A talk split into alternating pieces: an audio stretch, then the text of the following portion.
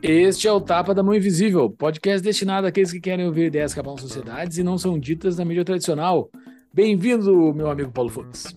Tudo certo, meu amigo Júlio Santos? Tudo firmeza.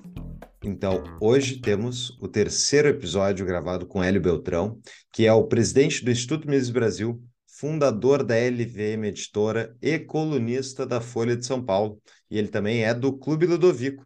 Então, essa pessoa. O que, que a gente falou com, com o Hélio, Júlio? No episódio de hoje, nós falamos sobre a avaliação do governo Bolsonaro, o relacionamento entre o movimento liberal e o governo e os riscos e possibilidades com o governo petista. O Hélio deu a sua opinião e as opiniões do Hélio sempre, é, sempre são boas de ouvir e prestar atenção no que ele diz. E então, pessoal, o Tapa é um oferecimento da DBI Contabilidade, a contabilidade que ajuda você a descomplicar a sua relação com o governo e a contabilidade do Tapa. Eles oferecem quatro meses de isenção de honorários para aqueles clientes novos e mais abertura gratuita da sua empresa junto com eles. É só procurar eles no arroba DBI Contabilidade no Instagram ou no nosso site tapadamainvisível.com.br barra DBI. Exato. Quer ter Bitcoin no seu CNPJ? Contrate a DBI que eles sabem como contabilizar. O Tapa da Mão Invisível é um dos poucos CNPJs do Brasil que possui Bitcoin contabilizado, tudo certinho, tudo pelas regras da Receita e tudo beleza para fazer estratégia de tesouraria, né, Fux? É isso aí, eu sou o CEO da estratégia de tesouraria e o Júlio é o CEO do TAP. que, nem o, que nem o Sailor fez da MicroStrategy. Uh, boa, boa. E, pessoal, a gente tem o nosso Apoia-se, que é outra maneira que vocês podem fazer para ajudar o Tapa. É só entrar no apoia.se barra Tapa da Manhã Visível, ou no nosso show notes, ou aqui no descritivo do episódio, e ajudar o Tapa a construir um novo Brasil, um Brasil muito mais livre. Então, entre e contribua e ajude a gente a liberalizar este país. Exatamente. Pessoal, você também pode ajudar o Tapa ou espalhar a palavra da liberdade vestindo a liberdade, entrando na loja da Viés, que é a viesbr.com. Entre lá, utilize o código do Tapa de desconto, TAPA, Tapa, e adquira qualquer produto da loja com desconto. Mas também tem os produtos específicos do Tapa, né? Procure lá no menu Tapa da Mão Invisível, entre lá e adquira os seus produtos. Vista a liberdade. É isso aí. Vamos para o episódio. Então, Hélio, muito obrigado por aceitar o nosso convite novamente para estar aqui conosco para falar sobre esse Brasilzão aí, né? Que é muito legal falar sobre ele. E valeu por ter feito essa produção aí, por colocar a nossa logo aí no teu estúdio. Valeu mesmo, velho. Aqui, ó, ó que beleza. Olha ali, que beleza. top isso, cara. Profissa. Ótima ideia. É, a gente cara, tem isso. Sou, sou oficialmente, eu sou oficialmente do Tapa, entendeu? É isso. É o nosso episódio anual, né? É episódio anual, um episódio é. por ano contigo. Lá no episódio inicial, lá onde a gente puxou muito o saco do Hélio, o primeiro episódio que a gente, que a gente entrevistou o Hélio, a gente puxou muito o saco do Hélio, então provavelmente tu faz parte do Tapa, então, porque uhum, sem tu uhum. não existiria isso aqui, mas hoje eu não quero puxar teu saco. Hoje, hoje, a, gente vai, hoje a gente vai falar mal e bem de certas pessoas que estão na boca do povo aí, né, Fux? Você sabe qual é a regra da fofoca, né? Hum. A regra da fofoca é que você pode sempre fofocar desde que a pessoa não esteja presente. Então, como só estamos nós três aqui. Agora, se por acaso o Paulo, viu, Júlio, for banheiro um segundo, mais que cinco minutos, já a regra entra em ação. Essa regra Exato. é excelente, sabe por quê? Lá no nosso grupo de Discord com os nossos apoiadores, que a gente tem mais de 170 apoiadores, que a gente passa o dia falando, o grupo do Discord é divididinho por canais, tem um canal que eu mais gosto, que é o Fofoca, né? Que a gente fica falando as pessoas. Então, assim, você não quer ser assunto, seja apoiador do Tapa, porque daí quem não está lá vai virar assunto. Muito bom. Bom, já Buenas. estamos só nós três, o que vocês querem falar mal de quem? É, vamos falar mal do governo, né? na, na dúvida. Aí governo só é contra. Esporte preferido depois do futebol. Justo. Tá, Eli, vamos, vamos começar então. Uh, eu gostaria da tua avaliação sobre o governo Bolsonaro, e até porque a gente recebeu inúmeros convidados aqui ao longo dos últimos anos, e tem gente que acha que o governo Bolsonaro foi uma coisa horrível para os liberais, tem gente que acha que foi uma coisa boa, razoável, tem, tem opinião para tudo que é lado. Qual é a tua opinião sobre a, o avanço do liberalismo no Brasil dentro do hum. governo Bolsonaro? Eu acho que, em primeiro lugar, a gente não tinha escolha de dizer ou não que os liberais fariam parte do governo. Isso foi uma decisão do Paulo Guedes e um, um fato histórico de que a, a, direita liberal e conservador estavam unidos naquele 2018. Então, essa coisa de revisitar o passado e dizer, não, a gente deveria ter feito isso ou não, como se a gente fosse o Paulo Guedes, por exemplo, não, é um exercício que eu não sou. Eu não sou muito fã porque não tem muito o que fazer. É, o contexto histórico levou a essa frente contra a esquerda e, e, na minha opinião pessoal aí, eu acho que tanto melhor que os liberais não, tenham, não tenham ficado na Torre de Marfim. Estou um, me referindo ao Paulo Guedes e outros liberais, como você sabe, que saíram do movimento, foram para o governo e, e, tal, apoiaram e tal. Eu, eu acho interessante que eles tenham feito isso. Isso não quer dizer que eles tenham mudado de ideia e tal. Alguns saíram depois que viram que não iam conseguir executar o que eles gostariam é, faz parte. Eu acho que o dia que a gente tiver um movimento liberal uh, dominante, nós vamos ter que ir para a política, enfrentar os desafios da política, que é negociar, abrir mão de algumas coisas para poder avançar outras. E eu sei que muitos liberais eh, querem não sujar essas mãos, ficar na, confortavelmente na Torre de Marfim, falando, não, só 100% todo o tempo. Sim, mas isso não é política. Uh, e espero que os liberais que tenham propensão à política façam o trabalho na hora uh, que isso seja possível. Né? Então, bom, agora sobre o governo Bolsonaro. Eu acho que o primeiro ano foi um, um ano interessante de avanço e de uma pauta propositiva bacana. Veio uh, as ele... a, a pandemia, e aí eu acho que o Bolsonaro cometeu um ou outro erro, embora ele tenha sido um grande defensor da liberdade durante, durante a pandemia. Ele foi contra a vacina obrigatória, ele foi contra o lockdown, pautas que os liberais apoiam, né, e sempre apoiaram, e nós aqui é, apoiamos, né, eu apoiei. É, acho que se você estivesse tomando medidas de precaução proporcionais ao risco, é, estava tudo certo e, o, e, um business podia estar aberto, um supermercado podia estar aberto, o que quer que seja podia estar aberto, se você estivesse uh, cumprindo certos requisitos de proteção da sua clientela. Mas não foi isso que foi feito, uh, o governo passou o rodo por cima disso, os governos estaduais e municipais passaram o rodo e, e, e ficou o governo federal basicamente sozinho tentando defender é, o interesse do negócio né, o interesse das pessoas de poderem comprar e manter seus empregos e eventualmente até escola e tal. Então isso foi positivo no Bolsonaro. Só que a gente sabe, uh, o Bolsonaro errou uh, em, em, em, sua retórica em relação às vacinas inicialmente uh, e em outras frases, vamos dizer, infelizes. É, isso foi grave porque uma, pandemia, muita gente foi prejudicada, muita gente morreu, muita gente teve parentes uh, que foram afetados e, e, por consequência, a maior parte da população ficou com medo. Então, você ter um presidente da República que, eh, na sua forma de comunicação, Uh, passava a impressão de que estava contra essas, essas pessoas, estava, né? É, a pessoa ficou com raiva. Então, muita gente realmente é, é, ficou muito, muito irritada com o presidente Bolsonaro nesse período. E eu acho que isso acabou contribuindo com a, com a uma rejeição dele até as eleições. É, acabando a pandemia, vamos dizer, no último ano, eu acho que o governo de novo entrou num, num, numa área positiva. Ah, bom, a gente não falou também a reação do, do Banco Central inflacionária e do governo de, de fazer gastos é, muito violentos, que levou a uma crise uh, das contas públicas e da inflação. Então, isso também foi um erro, na minha opinião. Mas agora, no último ano, eu acho que foi é, positivo de novo. Então, tivemos o último ano parecido com o primeiro, sim, razoavelmente positivo, inflação baixa, crescimento voltando, o presidente um pouco mais comportado, mas não deu, né? perdeu as eleições uh, eh, para o Molusco ex-presidiário. Pois é, mas essa falou de algumas coisas aí que eu queria ressaltar.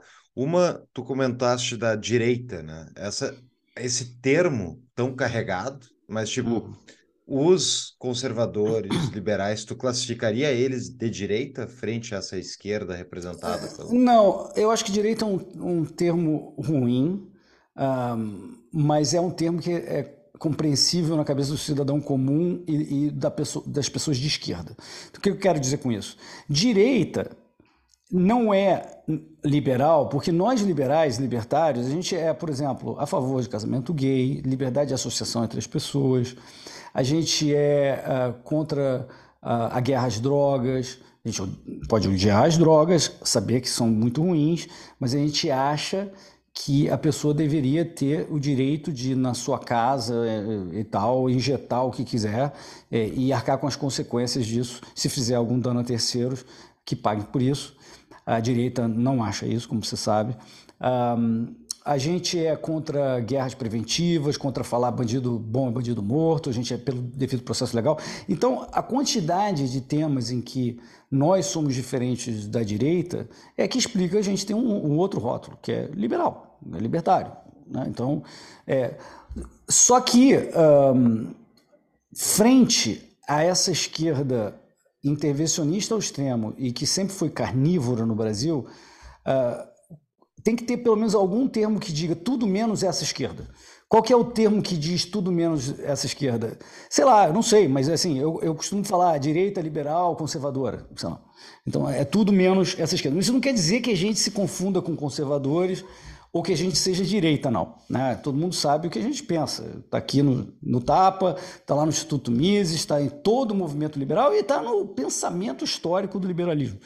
É, não se confunde em absoluto com nenhuma dessas coisas. Mas dentro do contexto histórico brasileiro, é, nós somos opostos a essa esquerda é, carnívora, embora tenhamos muitas diferenças com os conservadores. Então, assim, eu não tenho problema em usar para o público geral essa coisa de direita liberal, conservadora, até porque todo mundo usa. Né? Então, não tem problema com isso. Agora, agora, claro, a gente não é direita nem é conservador, no estrito senso. Pois é. A gente. Só que a gente é tão pequeno, né? frente à direita tradicional brasileira, em termos hum. de tamanho, que a, tu, não, tu não sente que o liberalismo e os liberais eles são engolidos por essa pauta, justamente essa pauta que é tão maior no, no Brasil, que é esse antipetismo, anti-esquerdismo, não é uhum. natural uhum. que a gente seja embolado junto com a direita ali e desapareça no meio disso, porque temos ali o Guedes, temos outras pessoas influentes, mas ao mesmo tempo Uh, o Guedes mesmo, ele é, era minoritário frente ao resto de um governo muito mais uhum. direitoso.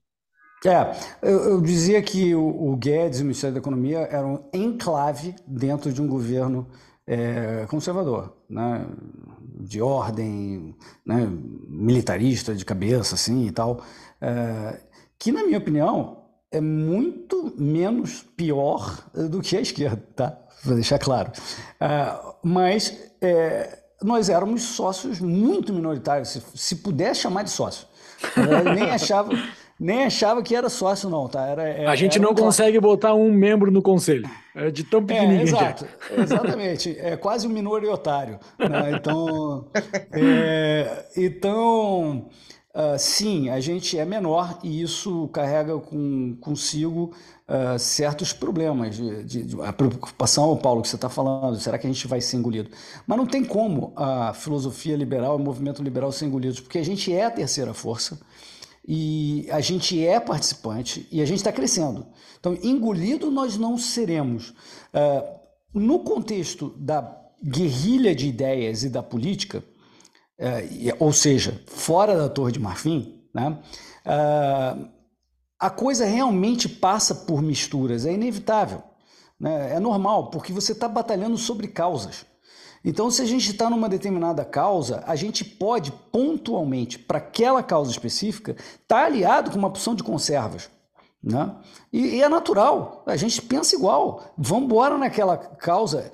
E como eles são maiores, você vai falar: não, a gente está só sendo um instrumento, uma bucha de canhão para eles. Não hum, dane-se, a gente concorda com a pauta. A gente está tá indo naquela porque a gente concorda. Uh, o que não dá é para ocorrer o fusionismo. Foi uma tentativa que aconteceu nos Estados Unidos na década de 50, no qual se tentou fazer a fusão das duas doutrinas dentro da Torre de Marfim. É, ou seja, uma aliança abrangente de rótulo comum, de um mesmo, de uma mesma doutrina quase um Frankenstein que você tentou acomodar. Não, veja bem, tem a questão do, sei lá, do aborto, da droga, não sei o que, enfia aí um troço meio termo e chama isso de uma doutrina comum é, liberal conservadora. Não, não existe isso, nem pode existir. Uh, o, que, o que pode e deve existir são alianças pontuais para causas específicas, oportunistas, vamos dizer assim, na guerrilha de ideias e na política. Eu não tenho nenhum problema quanto a essa estratégia sempre tomando cuidado de manter a Torre de Marfim acesa. Está lá acesinha e operante, como a gente está, quero deixar claro, a gente não está sendo engolido na doutrina, o nosso pensamento está cada vez mais pujante e, e, e, disseminado. É difícil a gente se dar conta disso, porque a gente tende a resetar a mente. Mas se você voltar cinco anos atrás, dez anos atrás, não tem nem comparação a, o tamanho da influência das ideias liberais no Brasil, com o que era esse tempo atrás. Então eu não vejo preocupação disso haver uma absorção de uma certa forma ou, ou, ou desaparecer. Pode ter altos e baixos. Né? Eu acho que a gente teve baixos nos últimos dois anos. A gente foi bem até 18, 19 e a gente depois da pandemia passou um período de baixa, está passando ainda um período de baixa. Mas eu suspeito que agora, entrando agora no momento atual, vai haver um renascimento da nossa doutrina. Neste momento. Eu estou me sentindo até energizado, pessoal. Estava agora na, na conferência da, lá do, do, em Vitória, do, dos líderes de amanhã, do Fórum Liberdade e Democracia. Você não tem noção da energia, da vibração de a gente estar tá de novo numa outra ponta. E pela primeira vez, uma oposição de verdade. Antes era oposição entre a esquerda vegetariana e a esquerda carnívora. né? Agora, pela primeira vez, essa tal direita liberal conservadora, que é esse rótulo meio estranho, é a primeira vez que é realmente uma oposição no Brasil. E é muito mais fácil tacar pedra, né? É uma delícia tacar pedra, sem ter que defender uma pauta do que o governo está fazendo. E mal começou, né? Você já está vendo aí essa, é, essa PEC já está sendo chamado de PEC Argentina. Olha que delícia. PEC Argentina, perfeito. Porque é transição para a Argentina, né? A gente está fazendo uma transição para a Argentina. Então, é, vai ser muito divertido né? ser oposição nos próximos é, três, quatro anos. É, vai ter erro pra caramba do, do PT. Eu suspeito que tem até chance de não concluir o, o mandato, de, de, esse governo é, ter uma mudança na presidência. Pessoal, uma pequena pausa para um aviso do nosso anunciante. Está pensando em emigrar de país? Conheça a Emigrarme, empresa especializada em direito internacional que oferece suporte completo ao imigrante que deseja residir em outro país, com nacionalidade europeia ou aplicar para um visto. Eles contam com uma equipe de advogados credenciados em Portugal, Espanha, Itália, Brasil e Estados Unidos, habilitados a atender às necessidades dos imigrantes para obtenção da legalização e residência no país de destino. A empresa auxilia na obtenção da tão desejada nacionalidade italiana, portuguesa, espanhola, dentre outras, e também oferece suporte para abertura de empresas na Europa, buscando a aplicação do melhor visto para cada caso. Para falar com a Emigrar-me, entre em contato através do Instagram, emigrar.me, ou no nosso site, tapadamãoinvisível.com.br barra emigrar-me para pegar o WhatsApp da empresa. Voltamos ao nosso episódio. Ah, tem tanta coisa nessa tua última fala aí que eu anotei. Eu estava vendo o nosso último episódio que a gente gravou contigo. A gente uhum. falou sobre assuntos uh, liberais como um todo. A gente nem soube nomear aquele episódio de tanto assunto que a gente acabou tratando contigo quando a gente se encontra. A gente sempre fala tantas coisas. Uma das coisas que tu falaste aí sobre os enclaves, né? Nós fomos um enclave dentro do governo. Ah, a esquerda opera assim, né? A gente que está de fora, a gente pensa que a esquerda é, é, é, é, monotemática, né? Não, tem, tem os caras trotskistas num canto lá, tocando a pauta deles, tem os outros lá no outro canto que pegam um canto de um, de um, de um ministério qualquer. Eles fazem isso, e eles chegam uhum. no poder assim. Uh, é brabo, tu, é, é, é, não é uma coisa muito boa a gente seguir estratégia da esquerda, porque eles não estão com a verdade debaixo do braço. Nós estamos buscando a verdade, eles estão buscando narrativas. Eles só querem botar narrativa, uhum. eles só querem revolução, revolução, revolução. Eles não querem construir nada, eles só querem destruir. Uh, uh, essa é a minha visão de esquerda, tá? Mas a gente tem proposta, a gente tem proposição. Estando na oposição agora, a gente tem essa, essa tranquilidade de tacar pedra neles, mas nós somos propositivos, né? Nós não queremos a destruição. Eles se destruírem o Brasil, se destruírem a Constituição brasileira, se o Brasil entrar numa ruína, para eles é bom, para nós não. A gente, a gente não vai querer isso. A gente, a gente quer que os, as, as pessoas estejam num ambiente bacana, não estejam num ambiente argentínico ou venezuélico. Uhum. A gente quer algo bom. Uh, essa estratégia da gente se manter como enclaves e pegando esse paralelo com a esquerda, se é possível de ser feito tá? Esses trotskistas, esses caras que são que a esquerda sempre usa, eles nunca chegam no poder, eles só, eles só são usados, tá? Então, pelo outro uhum. lado, pela esquerda que, que, que sabe impor narrativa e usar pessoas para como, como meios, eles conseguem fazer isso. Mas uhum. para olhando pelo nosso lado, será que de fato a gente não está sendo usado? Será que a gente vai conseguir botar alguma coisa? Porque uh, eu tenho um medo, o um, um meu receio, assim, de todos esses quatro anos que nós estamos com um podcast e, e tanto tempo que a gente já discutiu antes, que uh, talvez a estratégia da política seja uma estratégia extremamente suja. Suja e suja mesmo. A política uhum. é algo sujo de narrativa. Ela não, tu não busca a verdade pela política, tu busca a verdade por outras coisas. A gente não vai conseguir uhum. Alcançar algo pela política. Assim. Então, só uh, digamos que nós somos o politburo liberal aqui, nós estamos decidindo aqui, nós três, para que lado vai uhum. o movimento liberal. Uh, será que vale a pena? Será que não é um bom momento de a gente repensar? Será que vale a pena a gente ir para esse caminho? Só sendo um advogado do diabo aqui. É, olha, uh, excelentes pontos, Júlio. Um, a nossa doutrina depende de que haja gente especializada nos diversos uh, trabalhos e vocações necessárias para a gente vencer. Então, uh, a galera que é boa de política vai ter que pegar a nossa doutrina, se ele acredita nisso, e trabalhar da melhor forma possível. E na política vai ter essa confusão toda, você está falando suja, tal, tem que fazer aliança com o diabo e tal. Uh, mas vai ter gente especializada nisso. A, a nossa doutrina, como você disse, ela é propositiva, ela é facilmente compreensível, na minha opinião, mas a gente vende mal. E eu acho que você citou um ponto importante. A esquerda é craque em narrativas. A gente também tem que ser. A gente também tem que ser craque em narrativa, para o bem, não para o mal, como eles fazem. Então, dizer não, nós vamos nos manter racionais e explicar coisas propostas, não é assim que o ser humano reage. Ele reage, como o David Hume dizia, nós somos escravos das emoções, ele chamava de escravos das paixões, era o termo que ele usava. É, e, portanto, as pessoas são capturadas pelas é, ideias que falam direto ao coração. Uh, e a gente tem que saber fazer isso melhor, tem que vender melhor. A gente não tem feito isso bem uh, e precisa melhorar. Uh, e isso passa por diversas tentativas e erros e você aceitar que você não está na Torre de Marfim. A nossa doutrina já foi dominante no mundo por mais de um século. É, é, uma, é uma doutrina atual, é uma doutrina facilmente compreensível e ela tem tudo para ganhar espaço. As outras doutrinas não funcionam. É, ainda tem essa vantagem. Entendeu? Não funcionam.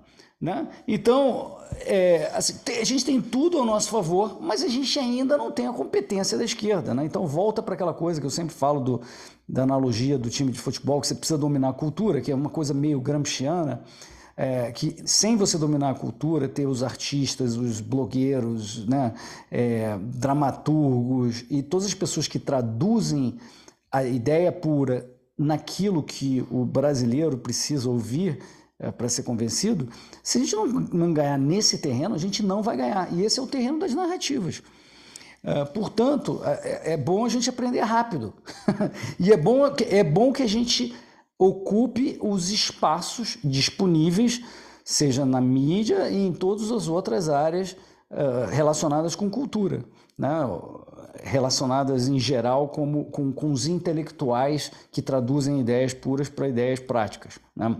Então, uh, eu, eu vejo, eu continuo vendo a gente crescendo, porque essa, essa especialização continua ocorrendo e a gente continua indo na direção certa. Eu suspeito, inclusive, é uma aposta que eu estou fazendo, que a mídia vai caminhar na direção da oposição, por exemplo, agora.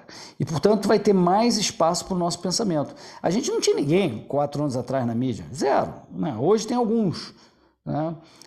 Um, e tem alguns influencers, mas, em geral, a primeira doutrina, que é, eu acho que hoje os conservadores já são a primeira, a esquerda a segunda, essas duas têm uma, assim, uma dimensão dominante na, entre influências intelectuais e cultura é absurdo. Né? A gente é realmente o terceiro, mas somos o terceiro, não podemos esquecer isso. Uh, nós somos maiores que os neoliberais e com os outros esquisitos sociais-democratas, esse tipo de, de, de, gente aí, né? É, meio confusa. Uh, a esquerda, vamos dizer, vegetariana perdeu espaço, a esquerda carnívora está voltando com força.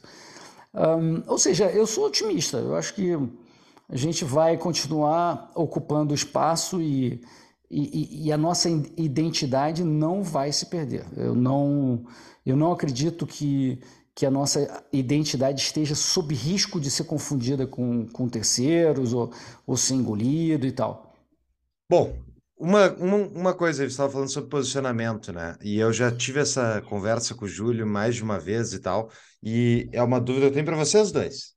Esse negócio, ao mesmo tempo que a esquerda acusa qualquer coisa que venha do lado da direita muito facilmente de ser fascismo e coisas do tipo, a gente não cai muitas vezes no mesmo erro ao pegar e embolar toda a esquerda dizer assim, ah, toda essa esquerda é revolucionária, são um bando de comunista. Porque, para mim, social-democrata é um esquerdista, e ele não é um comunista, ele é um uhum. intervencionista, uhum. são coisas diferentes. Não é uhum. é um simplismo que afasta muitas vezes quem está ouvindo, que não está posicionado, o cara está ouvindo, daí tem um lado que está gritando que é fascista, outro lado está gritando que é comunista. Tá, eu sou centro, então, porque eu não, acho, acho que os dois lados estão histéricos. Uhum. Não acho que esse tipo de problema acontece quando a gente embola eles tudo no mesmo bolo? Acho, acho sim. Acho que tem diferenciações e tem gradações. Eu, eu vejo isso num espectro. É, se, se, você quiser usar uma dimensão, que é simplista demais, mas é, dá para usar, eu colocaria numa ponta estatismo absoluto, coletivismo absoluto, ou seja, comunismo, e na outra ponta o libertarianismo puro. Um, e você tem que colocar essas doutrinas e, e, de repente certas pessoas, pelo que ela pensa, ao longo dessa reta. Né? E claramente não dá para é, não dá para considerar que aquela que está lá pertinho do comunismo é o mesmo que está no meio da reta. Embora meio da reta seja bastante social-democrata para gente, bastante socialista para gente. Né? Um, agora, isso, pois, eu concordo, e eu acho que no debate a gente tem que, na, em grande medida, é, e preferencialmente, deveria ser preciso e honesto, pra, inclusive para interpretar como atacar da forma correta a doutrina. Agora, a gente está vivendo um período de polarização tão grande que é tudo chute no saco, dedo no olho, né? E, e a gente que é racional, cara, a gente está no meio, cara. É, tá, tá o lado, vamos dizer, conservador, soltando bombas do lado socialista e vice-versa. E a gente tentando ser bacaninha aqui no meio, simpático, falando, não, não, você não é tanto e tal. É, e para o cara que está nas pontas falar, ah, olha aí, mas em cima do muro, que não chama as coisas pelo que elas são, para que está fazendo massa de manobra, o, o bumbum guloso. então, é, é, complicado. Quando você está numa, numa guerra de narrativa e no meio de uma discussão, eu não sei, eu acho que tem que ser uma pessoa que saiba fazer discussão. Em alguns momentos você pode falar, cara, nisso, nisso tu está sendo comunista. Pode ser que a pessoa não seja comunista geral, mas seria uma forma de se atender as duas coisas. Falar, cara, nisso aí tu tá igualzinho comunista. Uhum. Você tá chamando o cara de comuna e reconhecendo que ele não é um comuna.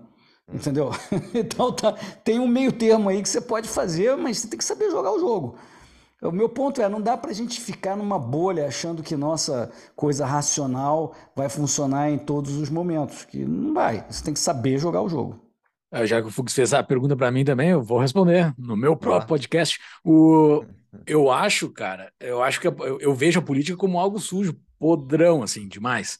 E para jogar dentro desse jogo podre, tem algumas regras que, assim, eu mantenho a ética do meu lado, mantenho ela completamente, não vou mentir, não vou, não vou trapacear nada, mas existe algumas coisas bastante podres que tu pode fazer, assim, como por exemplo, uh, em determinados momentos dos próximos anos, alguém do meio termo que vier dar um argumento qualquer e o cara claramente apoiou o Lula, eu vou esfregar isso na cara dele. Eu vou esfregar. Sim. Cara, tu apoiou o Lula.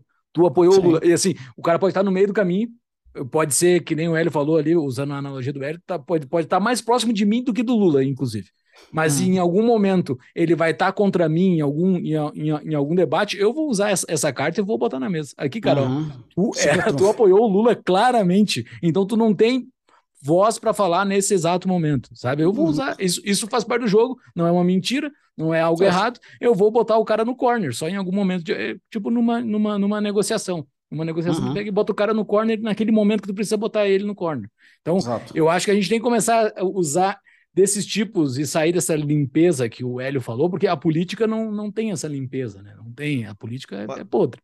Mas a gente não está fazendo política. Nós três aqui estamos discutindo ideias, nenhum de nós é candidato ou membro do parlamento. Então, uh, as pessoas que estão nos ouvindo aqui, elas estão ouvindo muitas vezes, a gente tem um conhecimento maior do que elas, e elas estão ouvindo como referência. Se vocês não acham que se a gente diz lá, ah, esse cara é um comunista, comunista, o cara não é comunista, tu não está justamente acirrando ainda mais os ânimos e incentivando um comportamento tribal? Não, a gente já concordou, né, com isso, que não deveria ah, fazer isso. É, não, quem é mas, comunista não é, é chamar de comunista. É, falar mas com a verdade o, debaixo do braço.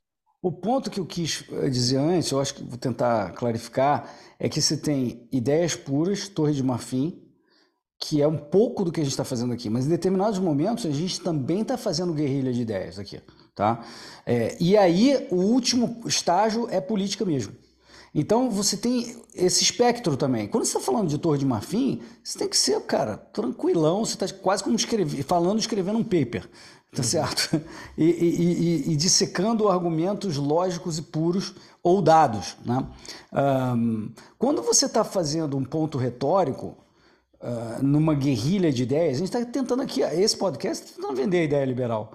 É, mas está tentando, tá tentando vender a ideia liberal de, de uma forma mais de guerrilha, não de Torre de Marfim. A gente não está produzindo um paper acadêmico aqui, nem estamos citando é, dados empíricos, nem estamos falando, vamos dizer, é, de conceitos deontológicos puros e tal, ou fazendo uma discussão deontológica versus consequencialista. Não estou fazendo nada disso. A gente está tá fazendo guerrilha, guerrilha de ideias. E na guerrilha de ideias vai a retórica.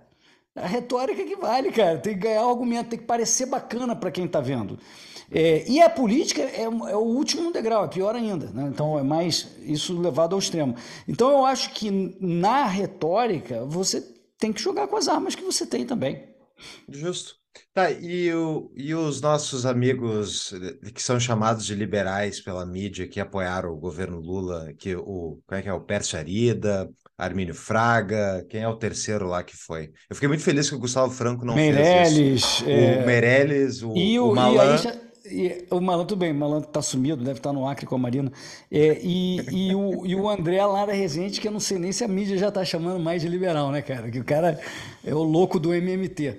É, Bom, esse, esse é o que antigamente se chamava de liberal, a mídia continua chamando liberal, mas a esquerda está cansada de saber que esses são chamados neoliberais, né? Que eu não quero começar essa discussão aqui não, tá? Uhum. Mas eles claramente não são o que a gente é. Nós somos liberais, eles são neoliberais, né? Então, é, aí você vai falar, pô, eu tô chateado que a mídia chama eles de, de, chama eles de liberais. Sempre chamou, né? Porque né? Mas se você for em qualquer congresso uh, de esquerda, uh, eles vão chamar eles de neoliberais. E se você tiver a oportunidade de esclarecer o que você pensa e falar exatamente o que você pensa, eles vão falar: realmente, você não é um neoliberal. Uhum. Ele, vai, ele, vai, ele vai tomar um susto e vai recuar. Eu já tive essa discussão com vários caras da esquerda radical. Quando ele vê exatamente o que a gente pensa, ele fala, uh, realmente, você não é. Você não é o cara que fala economês, tecnocrata, que está pensando só em, é, em, em, equações, economia. Tu não está defendendo o Banco Central, né? Quando tu fala que tu não está defendendo o Banco Central, eles já tomam. Como assim? Tu... Já dá um bug, assim, né? Não, dá muito bug na hora que ele entende o que, que você pensa e ele reconhece que você não é propriamente, você é inimigo, mas você não é propriamente aquela outra doutrina. Então, assim, é, eu acho que esse tema do rótulo, que ainda se chama de liberal, esses neoliberais, eles agora, principalmente a garotada neoliberal, está tentando tomar o nosso rótulo. Hum. Tá? tá tentando dizer, não, não, não, os liberais somos nós aqui, neoliberais, repaginados. Eu acho que eles não vão conseguir, tá? Mas que estão tentando continuamente, né? Estão é, tentando, ultimamente. Dá, a definição para nós, para nós, para a audiência, como é que tu classifica a diferença entre um neoliberal e um liberal? Vamos lá. É, o neoliberalismo foi fundado na primeira metade do século XX, é, cresceu ali na década de 20 e, e, e se tornou uma doutrina no Walter Lippmann Colloquium. E depois foi sacramentado na Sociedade Mont Pelerin que por acaso eu sou membro. Tá? É uma sociedade que mistura neoliberais, liberais, anarcocapitalistas, austríacos e chicagos, e é uma salada. Mas quando ela foi fundada, ela tentou sedimentar uma doutrina que, que, que teve relativo sucesso, principalmente nos anos 80, no seu maior sucesso, que é baseado no seguinte: olha, nós, nós respeitamos o sistema de preço, achamos que é legal o sistema de preço mas a gente precisa ter regras estatais centralizadas para que esse sistema de preço funcione bacana. Tá? E essa é a forma que a gente tem para nos confrontarmos a todos os ismos que estão destruindo o liberalismo, o totalitarismo, o socialismo, o fascismo, o nazismo, etc. Se a gente não fizer essa concessão a eles, a gente vai desaparecer. Então, deliberadamente, esses intelectuais que eram vinham da tradição do liberalismo clássico decidiram não é que concordam, não, não assinaram nenhum contrato social, mas é, passaram a gostar e defender, com, com raras exceções, como por exemplo o Mises, uh, a defender esse consenso neoliberal. Uh, que, então, portanto, não tem nenhum problema, Paulo Júlio e quem está nos ouvindo, em ter uh, regras de defesa da concorrência, antitrust, eh, políticas de renda mínima, regras estatais um, para, por exemplo, espectro magnético, subsolo ser tudo estatal. Um, que mais? É, antimonopólio, né, defesa da concorrência, já falei, código do consumidor, são todas intervenções no mac, na macroestrutura do sistema de preço, nominalmente defendendo o sistema de preço. Né? Ou seja, várias intervenções estatais, inclusive na moeda, Banco Central, por exemplo. Banco Central, política monetária ativa, né? Ah, vamos dizer, ah, câmbio preferencialmente flutuante, não ter mais uma âncora num câmbio, num, num lastro, esse tipo de coisa. Então, assim, em resumo, uma série de intervenções estatais que os liberais clássicos jamais concordaram. Tá? É, e um foco excessivo em economia e eficiência. Tá? Então, é isso que diferencia os neoliberais de nós, ou seja, é coisa para caramba. Mas também diferencia, isso precisa ficar claro, diferencia os neoliberais dos sociais-democratas. Os sociais-democratas vão muito além. Campeões nacionais, política industrial, política cambial ativa, né? É, BNDES e, e coisas desse tipo são coisas sociais-democratas, não são neoliberais. Né? Então é. é preciso entender que não dá para chamar pelo mesmo nome. São nomes distintos e a esquerda entende isso. A esquerda sabe que não é a mesma coisa o social-democrata, um keynesiano e um neoliberal. Ela sabe. E também sabe que a gente é diferente. Né? É, a esquerda sabe muito mais que nós. Enquanto nós, assim, dentro do nosso grupo, os caras ficam falando, ah, neoliberal é só um xingamento, não existe, entendeu? Mas existe. Então aí, os nomes que você citou, Todos esses nomes defendem uma doutrina que defende, que, que defende uma série de intervenções que nós não defendemos. Então, para isso que existe a linguagem. A linguagem existe para você categorizar e diferenciar coisas. E no caso, diferenciar doutrinas. A nossa doutrina aqui não é a mesma doutrina do neoliberalismo, que por sua vez não é a mesma doutrina da social-democracia, e que está longe do socialismo também. Então, é, é isso, o resumo executivo de muitos minutos é esse. Muito bom, muito bom. Esses, esses neoliberais e nós, eh, tirando esses neoliberais falando só de nós, que porque eles não se associaram em nenhum momento ao governo Bolsonaro, né? Mas Sim. o governo Bolsonaro vai ecoar na história, vai, vai, vai dar um rescaldo, vai, vai, vai, a gente vai ficar falando desse governo por, bons, por bom tempo, porque muita coisa mudou. A uhum. gente uh, claro, a gente vai ter que fazer uma defesa na, na Torre de Marfim, fazendo essa tua distinção. Na Torre de Marfim, pegando, esmiuçando, ah, aconteceu isso por causa daquilo, mas na narrativa o, é, é mais soco e, e chute e, e, e, coisa, e curto e grosso, né? Uhum. O curto e grosso, na, na narrativa, o, o liberal, nós defensores da ideia da liberdade, com o passar da história, a gente vai defender o que ocorreu durante o governo do Bolsonaro? Claro que dividindo. Na Torre de Marfim vai analisar ponto a ponto, uhum. mas na narrativa, a gente vai ter que defender este governo esses, esses, esses quatro anos? Ah, olha, não sei, mas eu suspeito o seguinte: o governo Bolsonaro vai ser sempre marcado com o governo durante o qual ocorreu a pandemia. Ponto número um. Ponto número dois: durante a pandemia, quem ficou do lado da liberdade?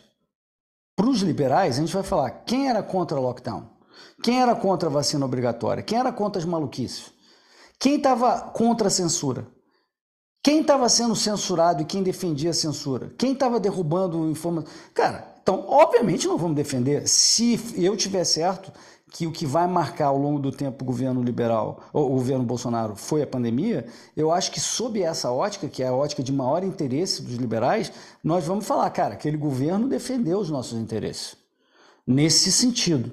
Claro que tem 200 outras coisas que a gente pode discutir aqui. E no, o ponto nunca é a gente falar eu apoio o Bolsonaro, eu apoio o governo Bolsonaro. Não. De novo, nossa doutrina é clara, a gente analisa tudo caso a caso, a gente não tem político de estimação, não tem partido de estimação, não tem governo de estimação.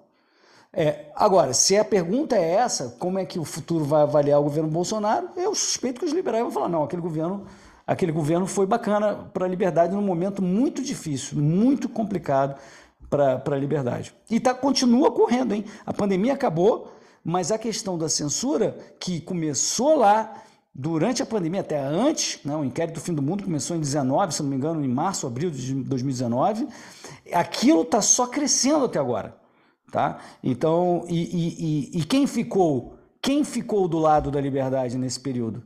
Conservadores, Bolsonaro, liberais. A gente estava na mesma trincheira.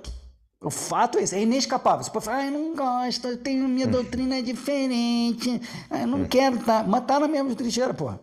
No que mais importa, tu estava na mesma trincheira. Uma pausa para um anúncio rápido. Já pensou em economizar na conta de luz da sua empresa? Conheça a Sunin Energia Solar. A Suni Energia Solar é uma empresa que trabalha focada com projetos fotovoltaicos para empresas com matriz no Rio Grande do Sul e filial em São Paulo. Com seis anos de atuação nesse mercado e centenas de indústrias e comércios no seu portfólio, como L'Occitane, BRF e Udiaço, a Suni Energia Solar tem como objetivo trazer com segurança e qualidade o investimento mais rentável em energia solar para os seus clientes.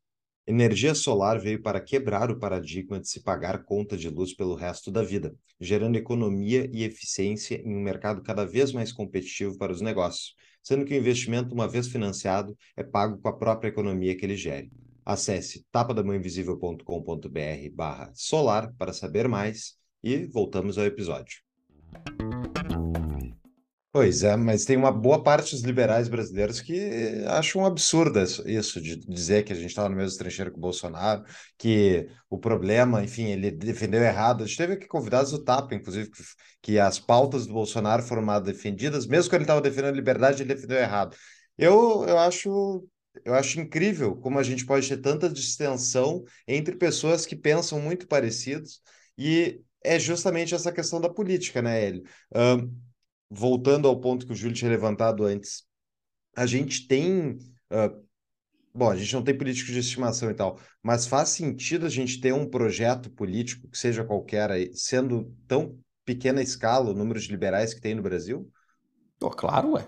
A gente tem que influenciar a política da maneira, melhor maneira possível, ainda que seja um, um vereador em uma cidade. Isso é um uhum. projeto político. Se der para ser mais do que um vereador que seja um deputado estadual num determinado estado, ótimo. Se der para ser vários, ótimo. Se der para ter um deputado federal, ótimo. Se dá para ter 10% do Congresso, maravilhoso. Dá para ter um governador, perfeito. E assim, é preciso entender que a presidência não é tão importante quanto as pessoas imaginam. O Congresso Nacional é mais importante. Talvez o fato de o, a esquerda não ter levado nem São Paulo, nem Rio, nem Minas Gerais, nem Paraná, por exemplo, seja mais importante do que o Lula ser presidente. Talvez, não sei. É, vamos a ver, né? como dizem. É, é, porque o, o Congresso está tá razoavelmente anti-esquerda. Ele não vai ter, o, o, o, governo Lula, principalmente inicialmente, não vai ter grande problema de sustentação, pelo menos de uma maioria tênue. Talvez tenha problema para PECs, que é, que é um voto afirmativo muito mais complicado, porque são três quintos nas duas casas. Uh, mas, mas assim, não vai ter vida fácil. E a gente tem a ambição de ter um projeto político, eu acho absolutamente fundamental. Fundamental, porque no fim do dia, o que a gente quer aqui é mudar as políticas públicas e, eventualmente, mudar as regras do jogo, que é a Constituição, e ter uma Constituição absolutamente liberal que defenda toda a propriedade privada, a vida e a liberdade. Tá certo? De forma consistente. Então, é, e para isso você precisa de um projeto político. Chama de político o que você preferir. É a ideia. É ideia, mas alguém vai lá apertar o botão em alguma porcaria de uma assembleia lá, entendeu? Vai lá. Não, perfeito, concordo contigo, bom pontuar. Mas o maior projeto político liberal do país rachou ao meio, dividiu-se e os, eu, eu, eu tenho um perfil, não o meu oficial, no Twitter, que eu sigo todo o espectro político. Eu gosto de ver o posicionamento das pessoas, tentar. Isso é uma coisa que eu vejo, se acho, acho que faz falta, as pessoas têm que tentar entender o melhor argumento do outro lado, para daí tu rebater, né? Certo. Mas eu então eu sigo, eu sigo alguns amoedistas, Hélio. Alguns certo. amoedistas. É assim, é, eu, eu, eu, tenho, eu, eu fico pasmo, assim, porque a avaliação deles sobre o que aconteceu em relação ao Partido Novo é justamente de que, olha, o Partido Novo se abraçou no projeto do Bolsonaro e é por isso, e se desidratou, ele ficou como linha auxiliar e ainda escanteou o cara que estava dizendo que o Bolsonaro ia ser o desastre que foi, né, que é o João Amoedo. E uhum. a avaliação deles é completamente contrária de muitas das pessoas que ficaram no Novo, né? Então, e do meio liberal mesmo. Então, uh, politicamente, o maior, o partido mais ligado à nossa causa, ele não conseguiu nem se sustentar internamente a estrutura de ideias. Tipo, como é que se resolve isso, entendeu? Como é, é que tu consegue? Acho que você tem que explicar pelo que aconteceu no Novo, né? O João mandava, ele tinha maioria no Diretório Nacional e ele fazia a pauta que ele preferia que era essa pauta, uma pauta mais personalista, uma pauta de que ele seria o candidato, então, portanto, teria que ser oposição ao governo Bolsonaro, e desde o primeiro dia ele foi pelo impeachment. Não vamos esquecer isso. E ele queria carregar o partido inteiro para o impeachment desde o primeiro dia, passando por cima dos mandatários, quem tinha realmente voto, e que estava na trincheira de, da política, que significa você ter que negociar eu não nunca fui a favor e não sou a favor de que um partido seja governado pelo seu diretório ou por alguém que não tenha voto puramente, dando ideias para quem tem o voto de verdade. Cara, você tem que respeitar os seus mandatários. Né? É, e, e os mandatários do Novo não foram respeitados. Em todo momento eles tomavam bomba em cima e o partido estava sendo levado nessa direção. Então, se, se algo explica uh, o insucesso do novo não foi por uma decisão estratégica de doutrina ou não é, e tal, Bolsonaro não. É isso que eu acabei de explicar. Portanto, não é, não foi um erro, vamos dizer, sobre doutrina, que os liberais não são capazes de fazer um, um partido liberal. Foi um erro de gestão, um erro de centralização e um projeto personalista, na minha opinião, que levou tempo para ser depurado, só seis meses antes das eleições, é que o Diretório Nacional foi substituído e, portanto, aí as decisões puderam ser tomadas de forma tranquila. Até ali era por direção contrária. Então, compare isso com o PSOL. O PSOL, por exemplo, falando agora indo para a doutrina, né? O PSOL, ele quer dizer que ele é diferente do PT, por exemplo. Assim como nós queremos dizer que somos diferentes de todo o resto. Né? O novo somos é, diferentes, os liberais são diferentes do resto. Só que o PSOL optou por falar: não, na frente de esquerda a gente vai apoiar o Lula. Só que a gente vai buscar a nossa bancada, que é diferente, a gente tem uma doutrina diferente. Veja que essa estratégia, no final, deu muito mais certo do que a estratégia do novo, de ficar é, dizendo não, não sou de ninguém, eu sou sozinho, eu sou... e ficar constrangido de elogiar quando é certo porque foi isso. No fundo, o Novo sempre ficou constrangido de elogiar quando é certo, exceto o, o Gilson, o Marcel e, e, os deputados federais, é, o pessoal, os amoedistas, o próprio Amoedo, o Diretório Nacional, nunca queria elogiar nada do que era bom. É, eles foram extremamente severos com Paulo Guedes, por exemplo. Sim. Demais, demais. Né? Então, assim, uh, e com o Bolsonaro também, mas uh, o próprio Paulo Guedes, né? vamos dizer, um cara liberal que defende, em 90% dos casos, a doutrina que o, o, próprio Novo e os amoedistas defendiam.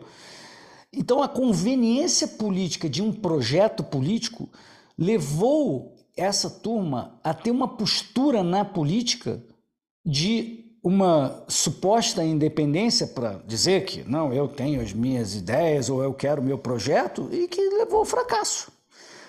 Porque houve uma polarização extrema e quem ficou em cima do muro, Cifo. Sim. No fundo, agora é fácil a gente olhar para trás e dizer que foi isso que aconteceu, mas no fundo foi isso, a gente sabe que foi isso que aconteceu.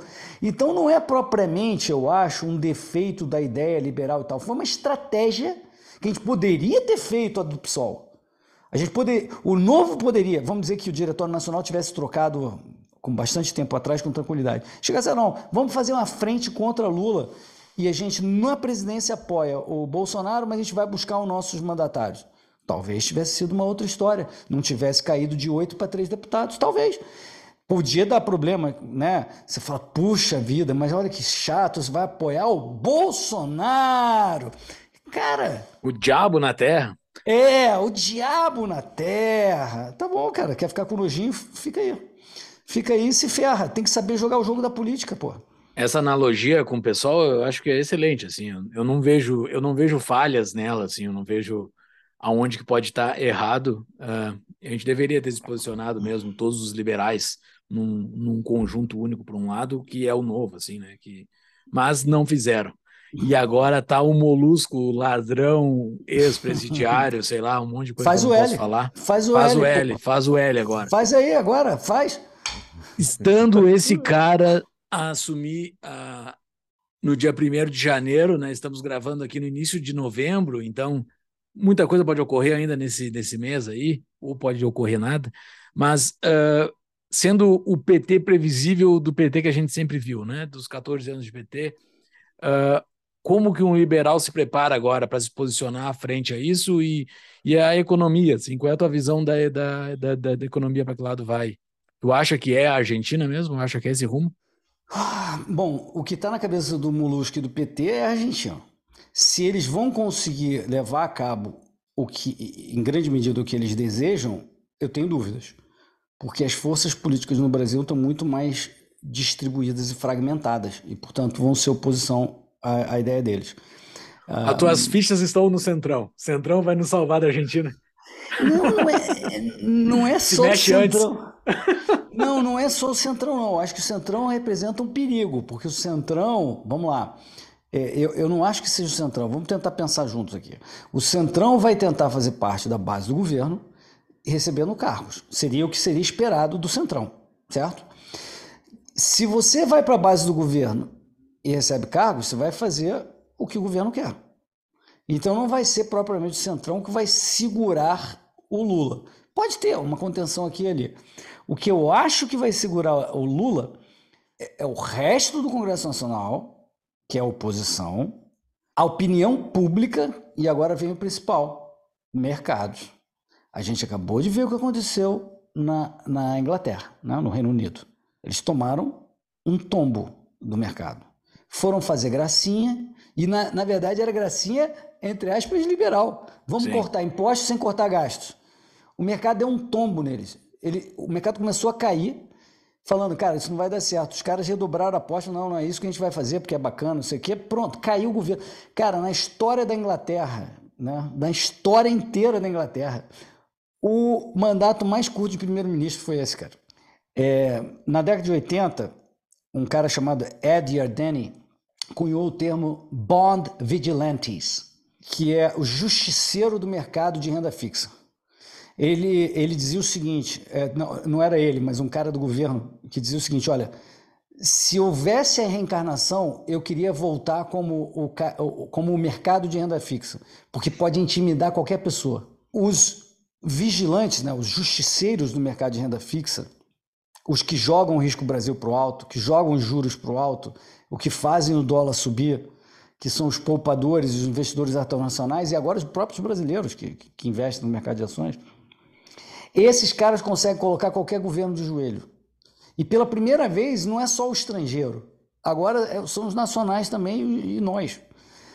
Então, se eles ficarem brincando de argentinizar, de venezuelizar, esse tipo de coisa, eles vão tomar uma rasteira, cara. Mas é uma rasteira feia.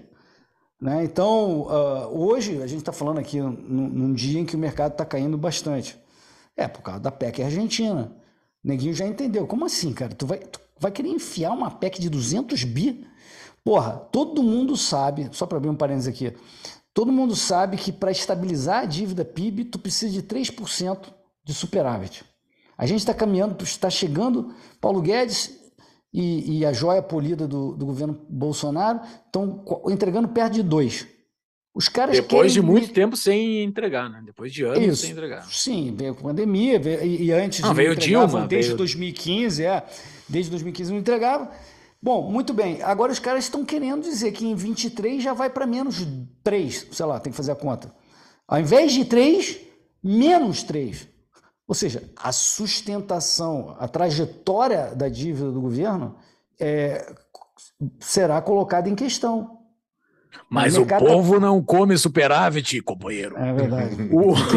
assim, é, é, a narrativa está do lado deles, né? Assim, é, piadas à parte, a narrativa está do lado deles, né? Porque pensa, a narrativa os caras, acaba os caras quando... botaram um presidiário, claro, com toda a mídia e, a, e toda a gente bonitinha do Instagram, hip chique e tudo mais, votando nele, pedindo voto, fazendo L, o escambau eles conseguiram botar um presidiário lá. Então, assim, é, claro, é um presidiário com história, não é qualquer presidiário. Uh, mas uh, tu, tu acha que essa narrativa, mesmo dessa gente, porque essa gente não olha isso. Essa gente que votou nele, os não o que votou, não, não a base, mas os apoiadores dele de, de alta monta, assim, Felipe Neto, esses caras que levam bastante votos, Janones, toda essa alta classe brasileira, assim, uh, tu acha que eles viram com isso? Porque eles, eles têm um papel muito grande de fazer a massa não enxergar o superávit. O superávit não é para ti. Ele consegue? Eu ia dizer que, parafraseando a Margaret Thatcher, é, a narrativa acaba quando o dinheiro acaba. Então, na hora que a bolsa cair 30%, os juros forem para 15%, né, e, e, o risco Brasil for para 500%, acabou. Inflação, né? Acho que inflação é que vai bater bem, assim, né? Inflação... Não, acho que não. não. Acho que não. Acho que não, porque a gente tem o, o, o BCI, que é o Banco Central Independente do Roberto Campos. Então, cara, pelo menos até 2024, esquece. Não tem brincadeirinha de inflação, cara. Não tem. O problema é o fiscal.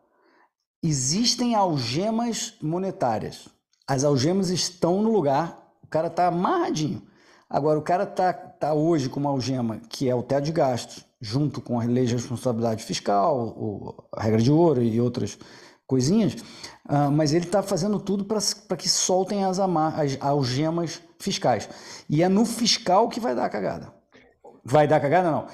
É no fiscal que eles vão tentar fazer a cagada e que eu suspeito que vai ter um, uma rasteira no meio do caminho. É, vai ter uma resposta do Campos Neto subindo a taxa de juros. Né? Eu estou interrompendo o fluxo aqui há, não, não. minutos. Né? É isso, é exatamente isso que tu falou, Júlio, que eu queria que o Hélio explicasse para nós, para a audiência aí, como é que funciona essa dinâmica, porque as pessoas muitas vezes não entendem essa dinâmica uh, uh, que é justamente de conflito entre o gasto fiscal e ela é nova também, né? É uma dinâmica nova, né?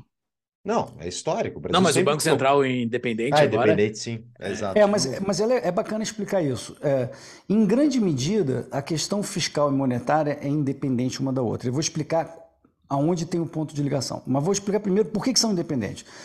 O Tesouro Nacional, a conta do Tesouro, é onde entra a receita de imposto, de, é uma conta corrente, de, onde entra a receita de imposto, onde entra quando eles vendem Tesouro Direto, título no Tesouro Direto para você que está comprando, e onde sai pagamento de salários, gastos de educação, gastos de saúde, etc, etc, etc. Isso é o Tesouro Nacional. Isso é o que a gente chama de política fiscal. que ele pode estar tá gastando mais, gastando menos, levantando mais dívida uh, e, e, tal, né? ou levantando menos dívida, fazendo ajuste. Então, tudo que passa pela conta corrente do governo, né? que é o Tesouro Nacional, é política fiscal. Tá? Então, historicamente, os governos querem gastar mais, querem regras que permitam eles gastarem mais, e aí eles tomam dívida do mercado e, e pagam quando puderem lá na frente. Então, eles prometem pagar uma opção de juros para você, você fica feliz, vai lá, pega a tua poupança, empresta para o governo, e um dia você vai tomar uma inflação lá na frente, ou, ou um calote numa tablita, como a gente teve no passado. Isso é política fiscal. Tá? Política monetária é o que o Banco Central está fazendo com a nossa moeda, com o crédito na economia. Né? Então, se ele está imprimindo dinheiro, o que ele está fazendo com a taxa de juros? Né? E, e, e, como que ele está permitindo os bancos em conjunto expandirem ou contraírem o crédito? Né? Esse é um outro fenômeno que é controlado pelo Banco Central. Então, ele, o Banco Central, é, em última instância, o cara que faz a inflação. Né? E também é o cara que, se quiser, que é mais raro, consegue debelar a inflação, parando de fazer a expansão de crédito e a expansão de moeda. Bom, então, a princípio, essas duas coisas não se tocam, você entende? Uma é conta corrente do, do governo e a outra é o que o, o Banco Central está fazendo com o dinheiro, e o dinheiro, quando eles criam, vai primeiro para os bancos. Então é outro caminho. Ele não entra no Tesouro Nacional diretamente, não, não vai por aí. Ele vai para os bancos, os bancos então criam um crédito, um, um empréstimo para alguém e por aí né, a coisa vai se processando. O ponto de contato entre os dois é, é que o Banco Central ele pode comprar títulos do governo, mas não diretamente, não quando o governo emite o título. Ou seja, ele ele pode comprar depois que um banco já comprou. Então o banco emprestou dinheiro para o governo e recebeu um título. Vou pegar aqui um título aqui ó, na mão. Ó, recebeu um título. Ele, o banco foi lá, deu um dinheiro para o Itaú, governo. vamos pegar um exemplo aqui. O Itaú o foi Itaú lá, deu o dinheiro. Deu um dinheiro para o governo e recebeu um título que diz: olha, governo, tu vai me pagar 10% por ano para mim e vai me devolver o dinheiro daqui a 10 anos. Está aqui o título. Aí agora o banco está com esse título, Itaú está com esse título na mão. Quem está me ouvindo não está vendo, mas eu estou com um papelinho na mão que é esse título. Muito bem. Aí o Banco Central, se ele quiser expandir a quantidade de dinheiro no sistema, ele chega para o Itaú e fala: Itaú, você tem um, um títulozinho aí? Eu compro de você. Me dá aqui e eu te dou um dinheiro que eu acabei de criar, que não existia antes. E aí esse dinheiro entra no sistema e, e causa inflação. Tá? Então é basicamente esse o ponto de contato, além, claro, que uh, o, o, a conta, para complicar, a conta do Tesouro Nacional é uma conta no, no Banco Central, não é num banco, não é no Itaú. O Tesouro Nacional tem conta no Banco Central. Mas é outro ponto de contato, não, não importa muito para o raciocínio. Ou seja, pessoal, elas, em países decentes, essas duas coisas são razoavelmente estanques, tocados por pessoas diferentes, com objetivos diferentes. Tesouro Nacional, todo político quer meter a mão naquilo para poder gastar e fazer os projetos que eles querem.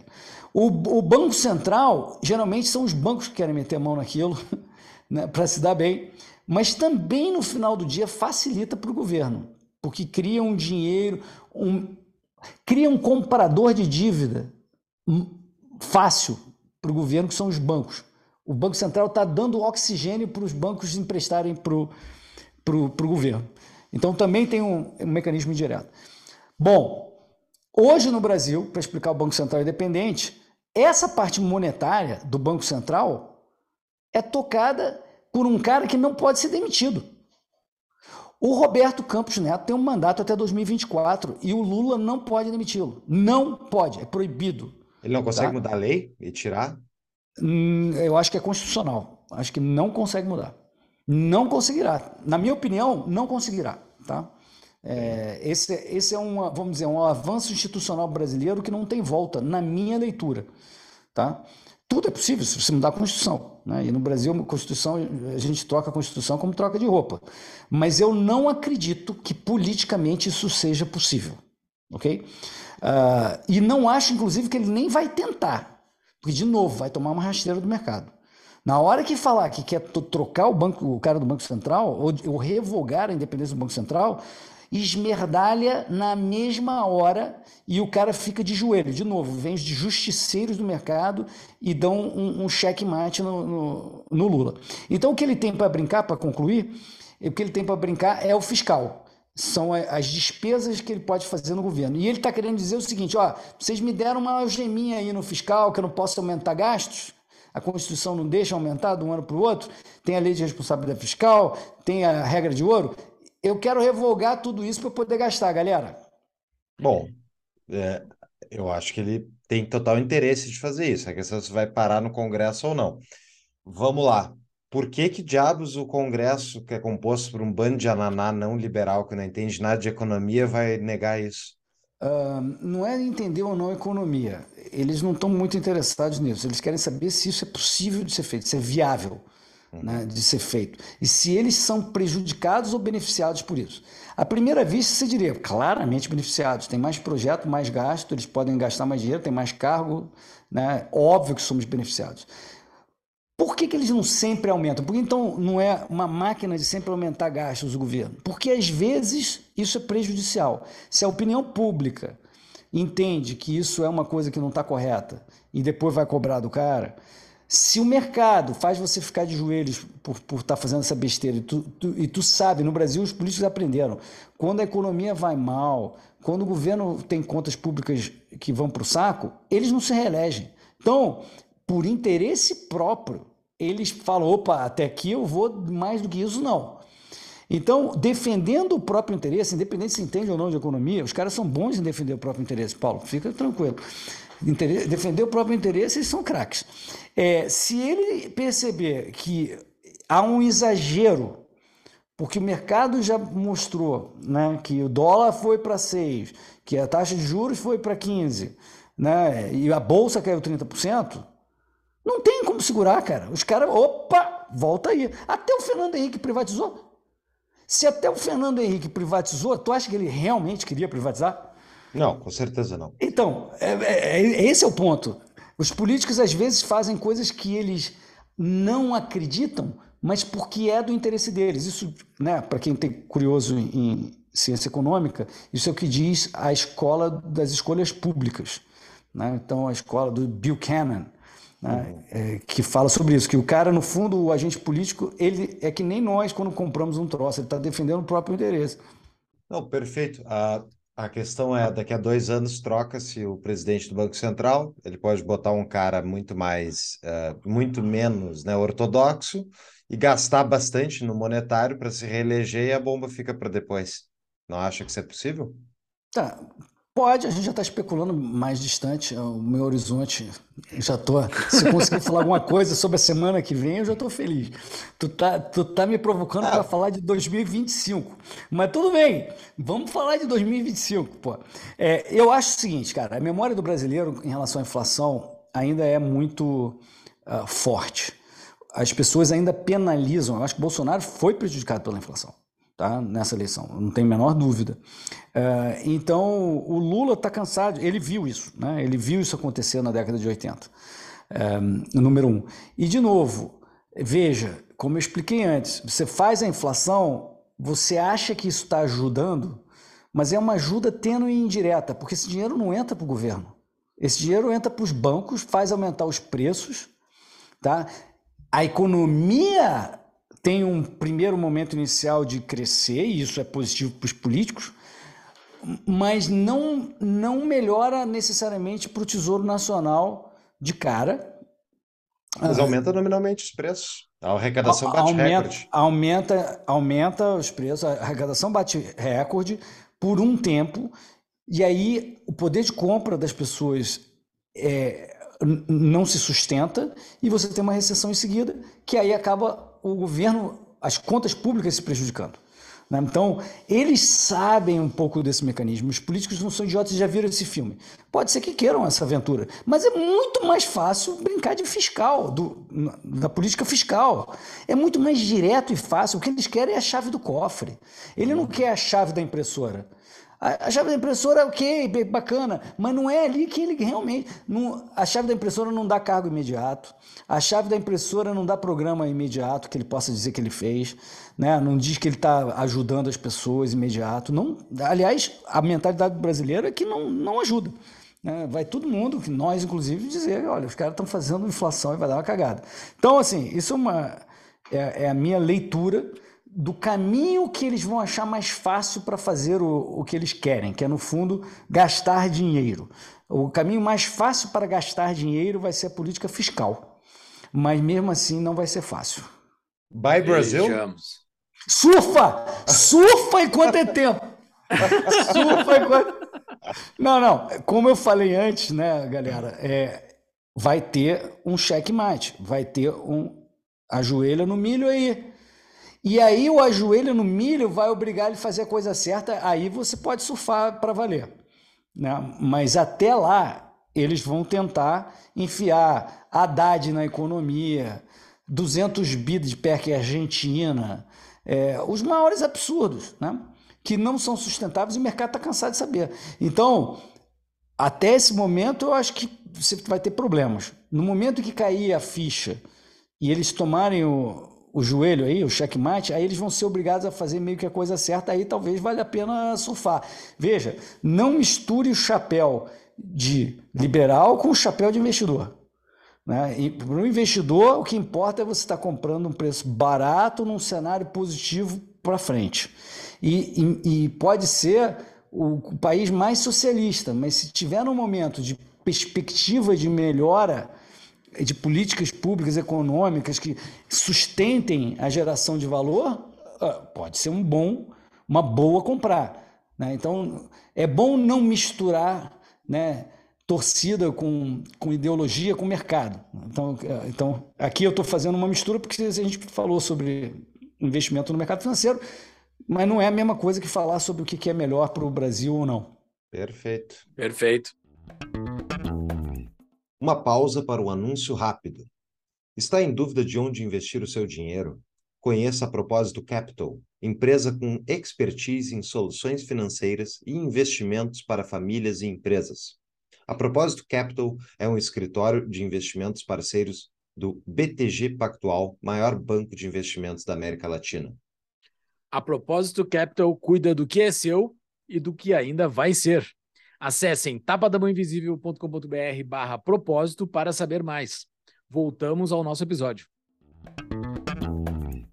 Nós temos os nossos patrões aqui que podem fazer perguntas para os nossos convidados. A pergunta uh, do Fiuza, que foi candidato a deputado aí por São Paulo, né? Fiuza Bitcoin, ele é nosso apoiador, fez uma pergunta utilizando aquela analogia que tu falou no início da nossa gravação, uh, e que é bastante famosa, né? A tua analogia do futebol. Hélio, na sua analogia de que somos liberais como um time de futebol, onde foi que falhamos? Na zaga, nos laterais, nos atacantes? Ou será que foi a torcida que desanimou? Ou seria, como sempre, culpa do juiz que roubou? Não podemos chamar o VAR? Penso que os liberais. Essa foi muito boa, né? Muito Penso que os liberais devem muito a Dilma. Afinal, ela foi a maior incentivadora para o liberalismo não teria acontecido mesmo com Bolsonaro, isto é, não teria sido ele o maior incentivador para o socialismo? Excelente pergunta. Depois me lembra a ordem, porque eu vou esquecer. Vamos começar pela, pelo início. É, ele, ele colocou uma coisa muito boa. Na minha analogia, nunca mencionei o juiz. Né? Porque eu sempre achei que, poxa, a gente vai ter um juiz razoavelmente. um juiz sem mãe. Né? Mas aparentemente aparentemente tem muitas mães por aí, cara, de juízes hoje em dia, cara. E a gente está vendo uma mudança de regras completa, né? Totalmente fora do jogo. Então o cara que tinha sido expulso voltou para o campo, pô. Né? no, durante o jogo, né? revogaram o vermelho, entendeu? O cara voltou para o campo e, e, e, o cara fez um gol, né? É, então, sem dúvida, obrigado pela. Vou incorporar na minha analogia do time de futebol. Como é que é o nome dele? Fiuza? O Fiuza. É, Fiuza, obrigado. É, mas é isso mesmo. Eu acho que a gente teve uma série de erros também adicionais. Uh, vamos lá. Um, a nossa torcida perdeu é, vibração, na minha opinião, uh, de 18 para cá. Um, a polarização entre conservadores e esquerda dominou. A esquerda começou devagarzinho, voltando aos estádios, bem tímido, porque o time não estava ganhando, estava esperando ver erros do outro time. Toda vez que, que tinha um, um erro, eles pegavam no pé do, do, jogador do time e aí começaram a ganhar vibração, genocida, fascista, não sei o que lá, e, e foram ganhando espaço. E a gente, a gente desanimou aí nos estádios. A verdade é essa. Os liberais desanimaram um pouco aí nos estádios. Um, talvez por realmente tentar buscar sua identidade, achando que qualquer elogio a algo que estava certo no governo seria ceder a uma outra doutrina. Né? Então você não podia, né? que nem quando a gente torce. Ontem eu estava, anteontem eu estava torcendo contra o Vasco, né? queria que continuasse na Série B. Uhum. Né? É, porra, é, e às vezes a gente torce a favor de um time, que nem eu estava torcendo para o Ituano. Mas aí os liberais falam assim: não, não posso torcer para ninguém. Eu sou o meu time, eu não falo com ninguém, eu só visto a minha camisa, eu não posso. Isso é heresia. Pronto, não posso torcer para outro time. E aí, poxa, é, não torcer para outro time não ajudou, é, perdeu. é, e a outra coisa é que, obviamente, a gente nunca foi dominante meio de campo, que é a cultura. A gente cresceu, tem gente na, né, tal, mas o nosso time não tem meio de campo ainda, galera. Continua o, porra, Anitta e Chico Buarque driblando todo mundo, cara. Vamos é. combinar, cara. A gente não tem meio de campo. Quem é o nosso meio de campo? Me fala aí. Quem é o nosso craque de meio de campo na cultura, jornalismo e tal? Quem é? Não temos, cara. Enquanto não tivermos, né? E, e, e em alto nível, né? E, e, em número também de, de pessoas, vai ser muito difícil. O atacante, sozinho, sem ter o meio de campo, trabalhando a bola para ele bater para o gol, como é que ele vai fazer isso? É, lançamento da defesa para lá. Né? E a nossa defesa, que são os nossos PHDs na, na academia, está crescendo, os caras estão se formando, né? tem um número muito maior do que tinha 10 anos atrás. Mas a esquerda ainda nada de braçada também na academia, cara. A esquerda, porra.